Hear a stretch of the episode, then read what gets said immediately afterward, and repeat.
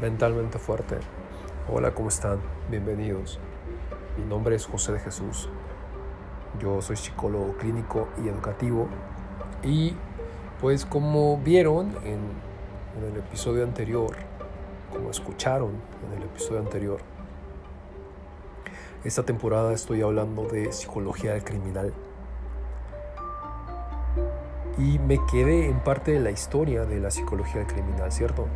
En parte de cómo eh, pues es una, una área de creación reciente en la ciencia de la, la conducta humana. Y se encontró con, con algunos este, topes en el camino, que suele ser muy normal, la resistencia en Estados Unidos empezó esto sobre todo, la resistencia en los 60, 70 de los grupos de policías que pues que simplemente consideraban que un, delincuente, un criminal, no se diga, era alguien que tenía mala entraña, era alguien que, que era malo per se, que había maldad en él y que eso lo hacía cometer pues los, los horrores que, cometía. Conforme la investigación científica avanza, nos empezamos a dar cuenta que hay rasgos de personalidad, que hay patrones de conducta, que sí modelan nuestras decisiones. También, por supuesto, esta parte de, del estudio del inconsciente de Freud, que fue décadas antes, le permitió a la psicología del criminal plantearse que en el inconsciente de estas personas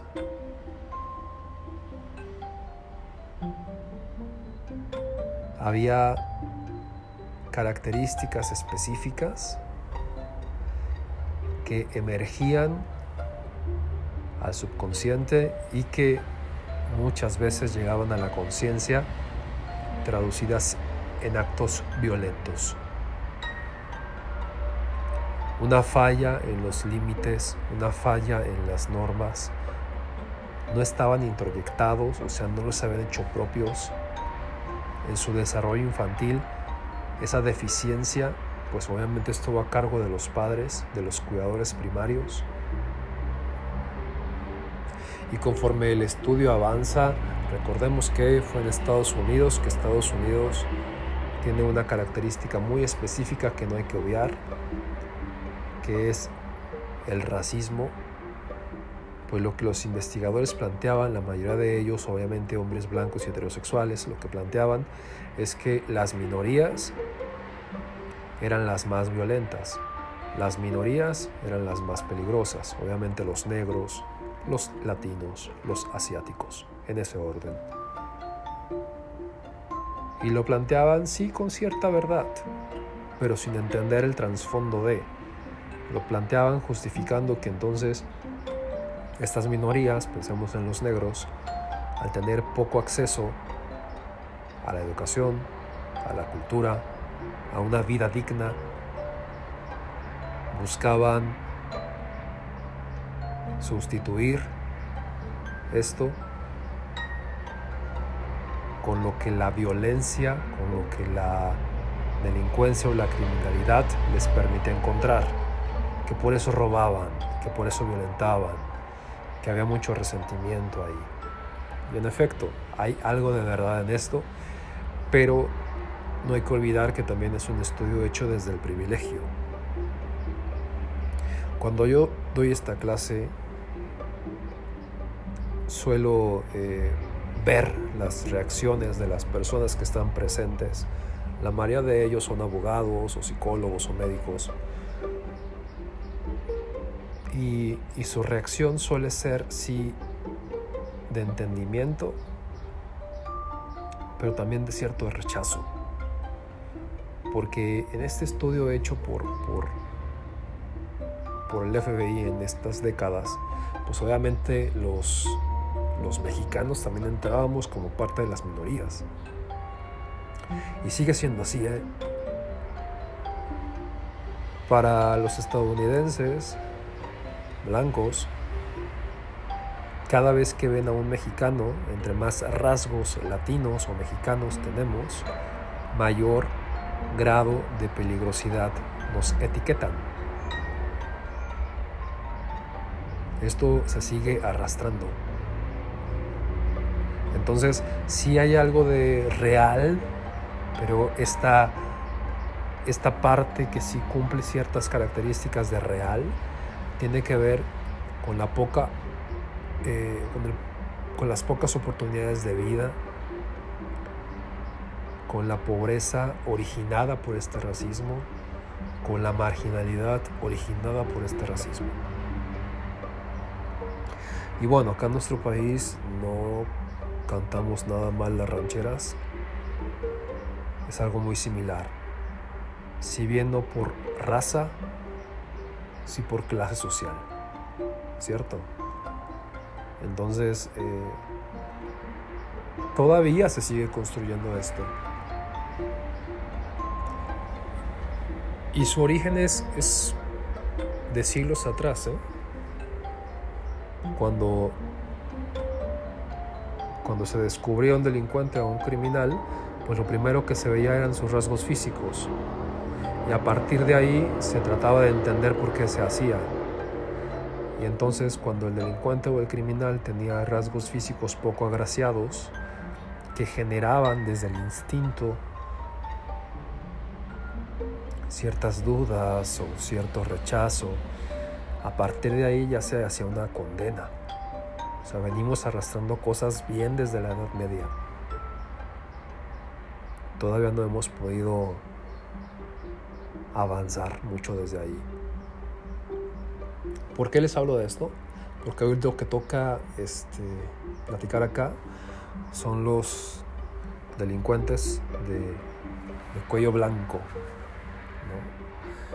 que la mayoría de ellos pues no, no vienen de estas historias de discriminación, de pocas oportunidades de, de vida, de bajo nivel cultural, no. La mayoría de ellos es gente con universidad, con maestría, doctorado.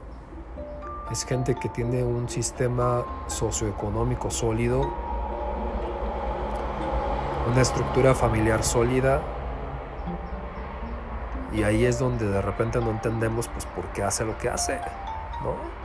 Si estos estudios del FBI de los 70 nos dicen que mucho tiene que ver con la marginalidad, pues estos otros cuates de marginalidad no hay nada. ¿Ustedes qué piensan? ¿Por qué un hombre, una mujer que tiene la vida resuelta, que tiene un trabajo digno, que le permite tener un hogar digno, que en general su vida es resuelta, ¿por qué y para qué roba? Y además roba en cantidades desproporcionadas. Roba en cantidades que jamás gastaría ya. ¿Para qué lo hace? ¿Qué está buscando con eso? Entonces, eh,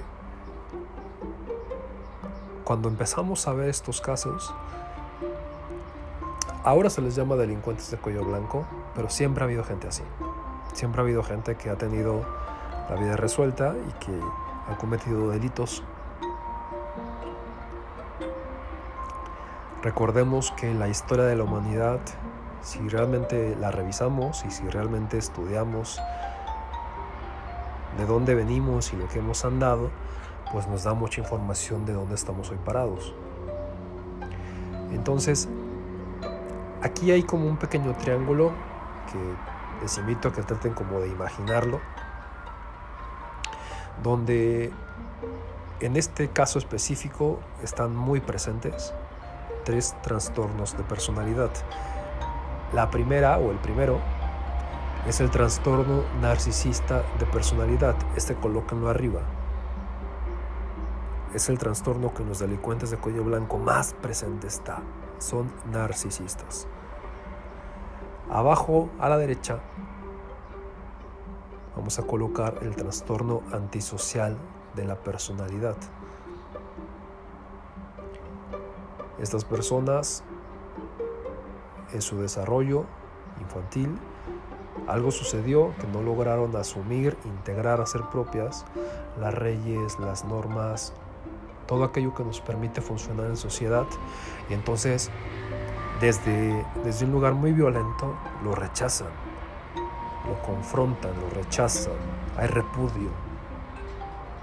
Aunque sean conductas muy sutiles o muy maquilladas.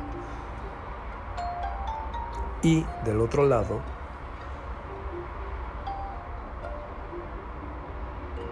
se presenta el trastorno o estos rasgos de un psicópata.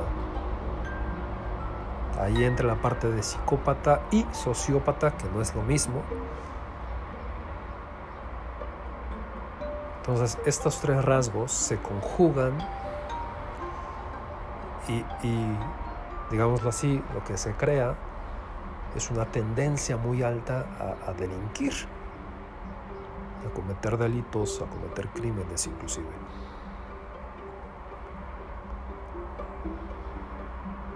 Para evaluar esto, por supuesto que, que no solo es necesario una información de archivo, pensemos ya en un tema de juicio, sino que se hacen pruebas, se hacen entrevistas muy, muy largas, eh, pruebas muy esquematizadas con una metodología muy precisa porque se necesita tener evidencia.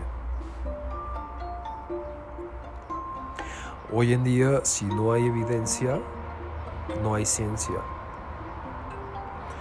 Entonces la evidencia se complementa junto con las entrevistas.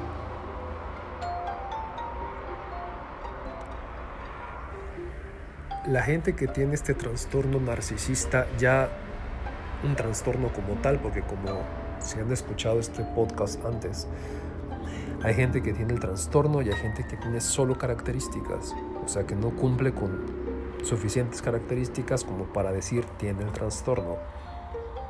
Entonces todos podemos tener una o dos características de X, Y o Z, pero ya tener el trastorno implica que tenemos las características necesarias para hacer ese diagnóstico. Cada diagnóstico cambia si lo quieren ver así, como la cantidad de características necesarias. La gente que tiene el trastorno narcisista es gente que es incapaz, así literal, incapaz de sentir empatía. Podrá identificar cómo se siente el otro, porque lo ve, porque puede ser muy astuto y aprende a identificar esas señales, pero no se conecta. Es como si fuera una pared no hay conexión, no puede conectarse. Y hay gente que es muy, muy astuta, que, que es muy buen actor o actriz, y pareciera que sí, y entonces engaña a las víctimas. Y entre la víctima más ingenua es, pues más fácil la engaña. Pero si nos ponemos perceptivos, si escuchamos la intuición, podemos identificar cuando alguien se conecta y cuando alguien no. Entonces no es capaz de conectarse, de sentir empatía. Solamente usa a las personas, las ve como un objeto, como una silla, como una mesa, como sus zapatos. Las usa y cuando ya no le sirven, las desecha.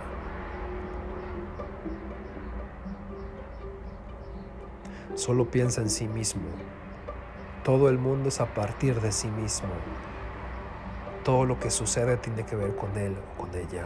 Su mente así funciona. Para bien o para mal.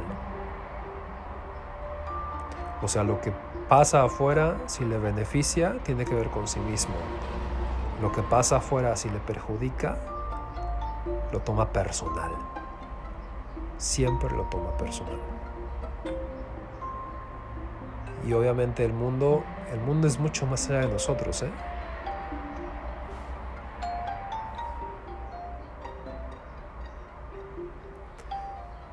Los rasgos del trastorno antisocial de la personalidad, que es el otro trastorno, pues es un patrón general de desprecio y de violación de los derechos de los demás. Es una persona incapaz de aceptar que el otro tiene derechos. También solo piensa en sí mismo. Este trastorno suele comenzar en la adolescencia y si no hay un proceso de psicoterapia que acompañe o un cocheo humano de algún profesor, por ejemplo, pues va a continuar en la edad adulta. Este sujeto nunca logra adaptarse a las normas. Siempre las desprecia, siempre las reta. Los deseos, los sentimientos, las necesidades de los demás las hace a un lado. Frecuentemente engañan, manipulan para conseguir lo que quieren. En psicoterapia, cuando algún paciente tiene una, algún vínculo, sobre todo familiar ¿no? o afectivo, con, con alguien así, es bien complicado porque cuando nos damos cuenta que alguien nos manipuló o que nos manipula, que nos engañó, que nos mintió o que nos quiere seguir mintiendo, ¿cómo nos sentimos? Tristes, enojados, decepcionados, con rabia, una mezcla ahí de todo, ¿no? Y entonces aprender a poner límites frente a alguien que engaña y que manipula no es sencillo pero es la única manera de que la otra persona se dé cuenta que con nosotros no.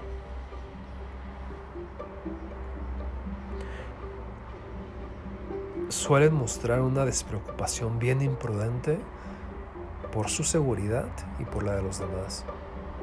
O sea, tienen muchas conductas de riesgo. Y aquí entran temas como adicciones. Son autodestructivos y destruyen a la gente que está cerca.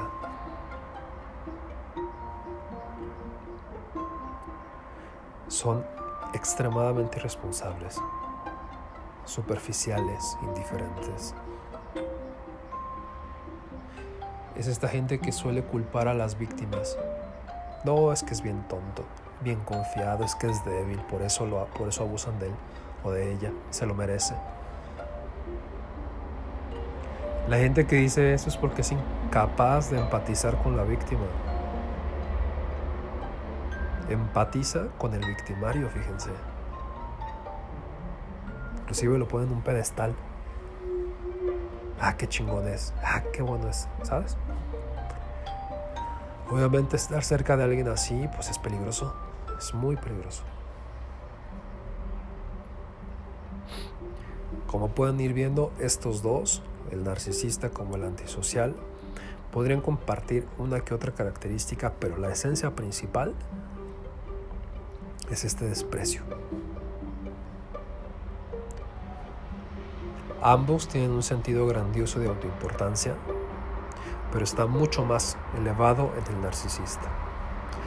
Y, este dato es bien interesante, es una autoimportancia llena de fantasías, de poder, de brillantez, de belleza, de amor, pero todo es imaginario. Todo es imaginario. Es gente que se cree especial, que se cree única, que exige una admiración excesiva. Es gente pretenciosa.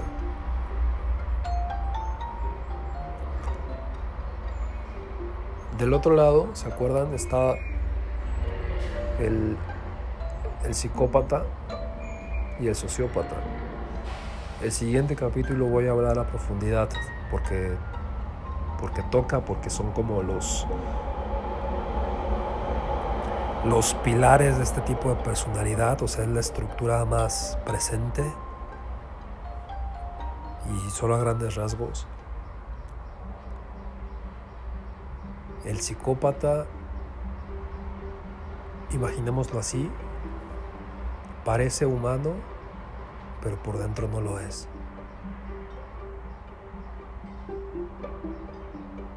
Y el sociópata, inclusive a veces, ni parece humano. ¿Qué les quiero decir con esto? Que es más fácil identificar, así en la vida diaria, a un sociópata que a un psicópata. El psicópata es todavía mucho más peligroso porque no es fácil de identificar. Como les decía al inicio, esta triada tiene que ver con el tema de los delincuentes de cuello blanco. Y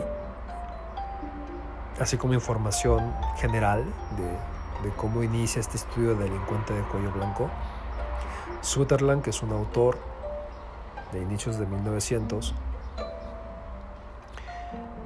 fue el primero que introdujo este concepto, delincuente de cuello blanco. Y eso fue en 1939. Y él dejó claramente establecido que este eh, tipo de delito era cometido por personas de un elevado estatus socioeconómico. Esa es la principal diferenciación. Por esto mismo que les decía al principio. Y se planteaba esta pregunta, ¿no? Bueno, si esta gente tiene un nivel socioeconómico alto, ¿cuál es la motivación para delinquir? ¿Qué los impulsa a delinquir? Y ahí se dio cuenta que la personalidad, que este constructo psicológico de personalidad, de rasgos, de comportamientos, de conductas, se podía sintetizar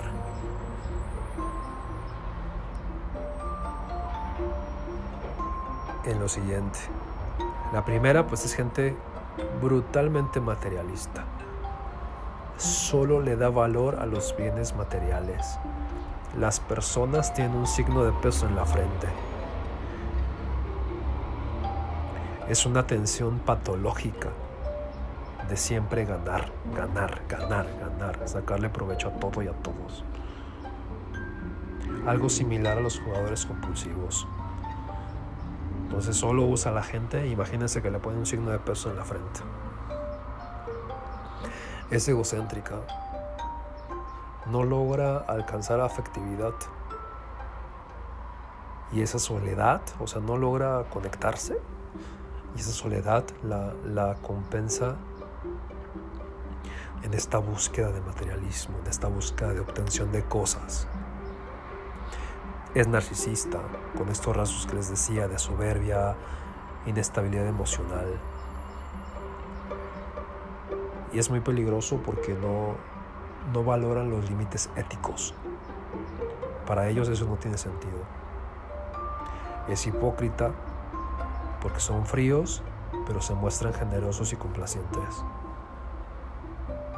Y la más peligrosa, no tienen remordimiento falta de conciencia.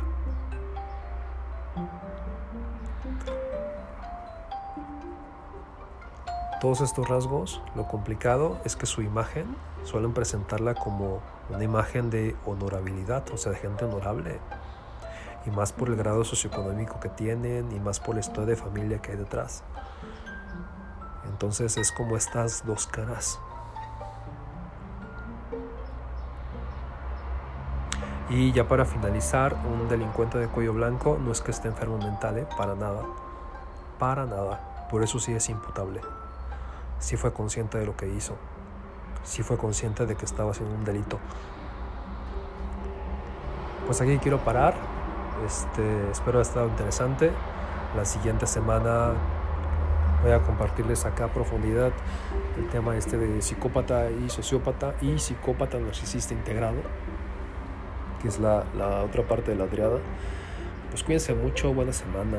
Les recuerdo mi página www.sicjosedejesus.com. Ahí vienen mis redes sociales, Instagram, Facebook y creo que hasta TikTok. Por si les late, pues bueno. Por favor se suscriben y lo comparten si les resulta interesante, si creen que a alguien nos le puede ayudar. Esa es mi intención acá. Igual si tienen comentarios o inclusive si quieren sacar cita o un mensaje y por ahí podemos este, buscar espacio. Linda semana, cuídense mucho. Bye.